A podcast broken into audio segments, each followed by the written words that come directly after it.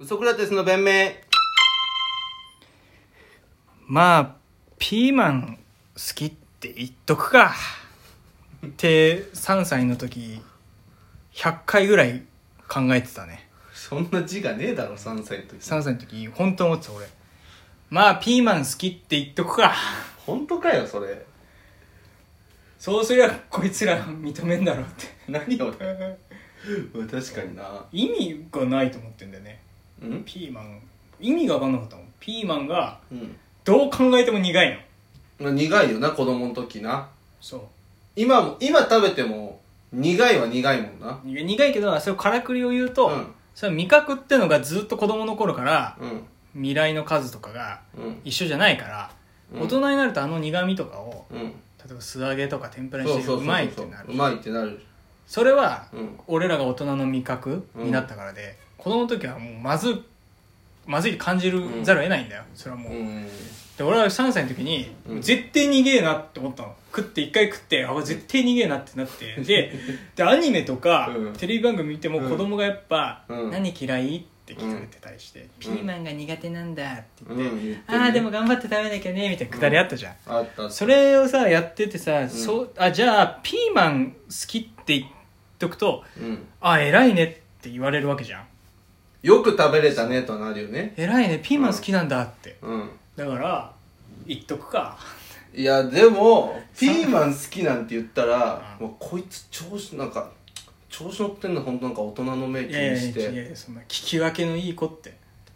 じゃそれはもうこの本当心配になると思う親として。だってさうん。ピーマン好きなわけないじゃん。好きでもさそれはさ筋通らないよ、ピーマン、うん。好きなわけうん。ないって分かってんだったら、うん。うんピーマン食べなさいって理屈はおかしいんだよ。じゃあだから嫌いなものも食べなきゃダメですよっていう。だってさそれ言ったらさ、うん。大人になったら好きになるっていうさうん。未来の数の変化によって自分の味覚が変わるっていう事実を知っているなら今食わせなくてもいいじゃん。どうせ大人だったら好きなんだから。なのに食わせてるっていうのはおかしいじゃん。違う違うその子供の時から嫌なことにも挑戦するっていう精神じゃん。こうピーマンを得て通して経験するそのいかせ好き嫌い残さず食べなさいっていう精精神をぶち込もうとしてるわけじゃん。違うな。で俺はもうピーマン好きって言っとくか そうじゃなくて俺自分の子供がうん。ねピーマン好きって言ったらこいつ本当ろくな大人なんだよなって思う。やっぱそのこのこの3歳のタイミングであ親の顔色とか俺たちが何言ったら喜ぶか。うん。いや分かってたでしょ？き3歳の時全然分かってないよ。めちゃくちゃ単純だと思ったもん俺いや大人そんなことないって。3歳なんてもうただ3歳の時の記憶なんて一個もない。そのそのもちろん俺はトーマスは楽しかった、うん。トーマスは楽しかったけど、ウルトラマンも楽しかったけどう、ん。ピーマンはまあそうね。そう嫌がるっていうか、うん。ピーマンという困難に立ち向かうのをうん。見て楽しんでんだろうなみたいな。意地悪とかじゃなくて子供が立ち向かってるのを見て楽しんでる、まあ一種の娯楽っぽいことやってんだろうなと思ってたからうん。ピーマン好き。そんな風に思わないってさ娯楽娯楽すそういいって娯楽っていう言葉は知らないけど俺はそう思ってた。3歳がそんな考え方しないって。だからだとしてもなんかの生まれ変わりよえ、だから俺に、うんじゃあ俺別にす、俺がすごいって言ってるわけじゃなくて、ただ、この方向性がもっとでかくなった場合が、芦田愛菜。ああれあはちょっともう田やっちゃってんだ愛菜は確かに世の中見切っちゃってんだなんかかわいそうだよなあれつまんねえだ生ろ。まれた瞬間からさ見切っちゃってんでしょ全部切っちゃってる。大人の所作とかさピーマン好きって言ってきゃいいんでしょ、なんてもう序の口。うん芦田愛菜ちゃんからしてみたら。はい、泣くのね。ここで泣くのね。虐待されてんだもんね、私ここで。ね、役柄ね。そういう感じ。その後スタッフの人のもと行って悲しくなっちゃったって抱きつくんだよ。役が抜けなくて、で悲しくなっちゃったって。ここまで。もう絶対月も使うってなるもんね。そこまで含めて一歩引いた神の視点で自分の上から自分のこと見てるから。かわいそうだよそれは思ってたピーマン好きって言っときゃいいんだなとか、それがもし本当ならすごいわ。3歳で。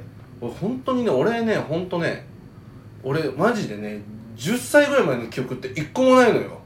お前言うよね。お前。結構お前がそういう昔のさ話出てこないもんね。確かに。俺俺本当に俺なんかいろいろなんかやらせてもらってたんだって。英会話とかピアノ？はピアノも。でピアノは記憶あるでしょ？ピアノもねあの発表会全く練習しないで、本番臨んで、うんしっかり全然弾けなくてヘラヘラしながら弾けるってやつだけ覚えてるのその。最悪だよ。そう。みんな完璧に来てヘラヘラして下がったらピアノの先生にケツしばかれてそのいいから弾けるとこまで弾いてこいってこの楽譜渡されて行って楽譜見たところで弾けないからあの猫踏んじゃった弾いて帰ってきたんだけど。そのそういう記憶はあるけど本当にね一個もない。あるけどね。なんかそういうなんかそういうセンセーショナルのこととかはある。なんか小学校3年生の時に運動会で4年生の女の子になんか「なんでそんなに色黒いの?」ってうん。多分ただジグロだった女の子に 言っちゃって小4の女の子からズタボロに殴る蹴るされてうん。もうそっから女の子怖いって そのそっから女の子と一切あね言ってたなお前。そう一切確かに一切小学その時はもう口聞そうかなくな聞かない中2ぐらいまで女の子と喋んなかったから、であれでしょ？男子校行っちゃったからね。そう男子校行って楽しくて。そうそう。こうそうね、うん。そんなことばっか思ってたそう大人の顔色を伺うんじゃなくてもう伺えてたから。はいはいはいはいはい。綺麗だわ。こんなガキ。だからね、うん。き嫌い？嫌い。嫌いか、ねビューティフルって言ってんのかと思った綺麗だなって言わねえだろ。いや俺マジで塾で小学生とか教えてたけどうん。小林さんみたいな生徒いないけどね。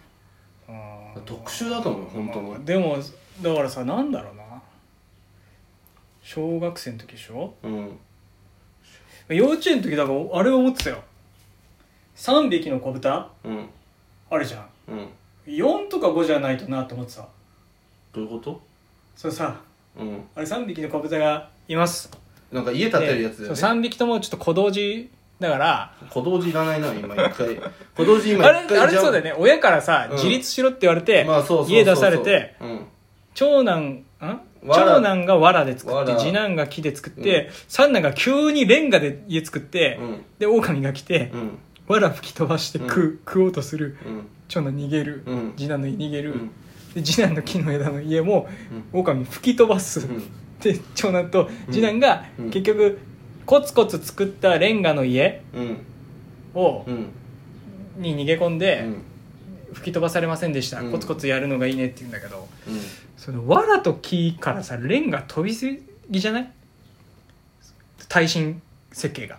そう急になんか俺思った。ずっとさもっとさなんかなんか均等にグラデーションっていうかなんか順々になんないかな。なだから防空壕っつうの。そうさ。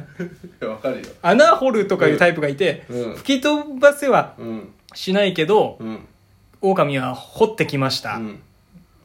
危ないんで逃げましたとか、そういうさ。わかるわかる。そうだから結局なんかさしゃダメだなって。すっげえ嫌な性格嫌な嫌だな。なんかそういうことをさなんか幼稚園の先生とかに言ったりしたの？これだから段階踏んでなくないみたいな。やいやそう。だだんそれはうん。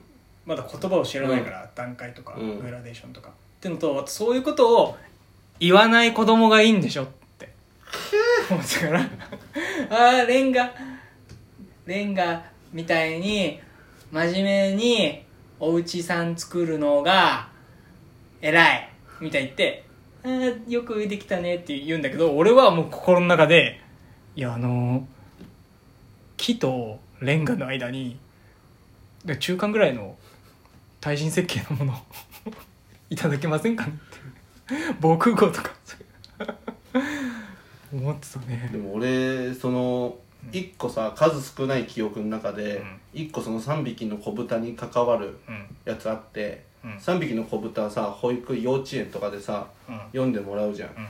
でさそのそんぐらいの時にさ引っ越しをしてさこのでなんかその家でさ家族でさなんかあそこはなんかなんてなんかどうどうだこうだみたいな中でさそのここは上倉さん家が住んでるうん。けど木造なんだよなって言ってたの。うんで上倉さんって上倉さんって同じ幼稚園の子でなその本読んでる間にでも木の家吹き飛ばされちゃうんだったら上倉んちも吹き飛ばされちゃうけどねって。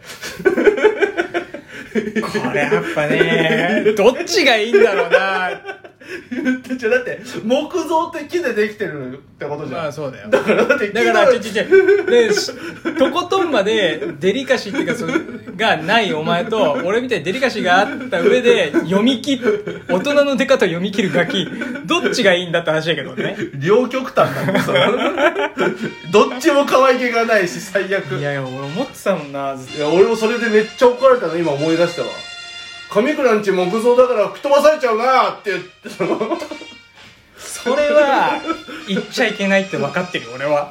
俺何にも何に俺はこれがでも俺ノーマルの3歳だと思うそんなことないです。そんなことない。言っていいことと言っちゃいけないことなんて分かんないのか3歳分かるでしょ。分かんないよ全国の3歳にアンケート取ろうこれまあな。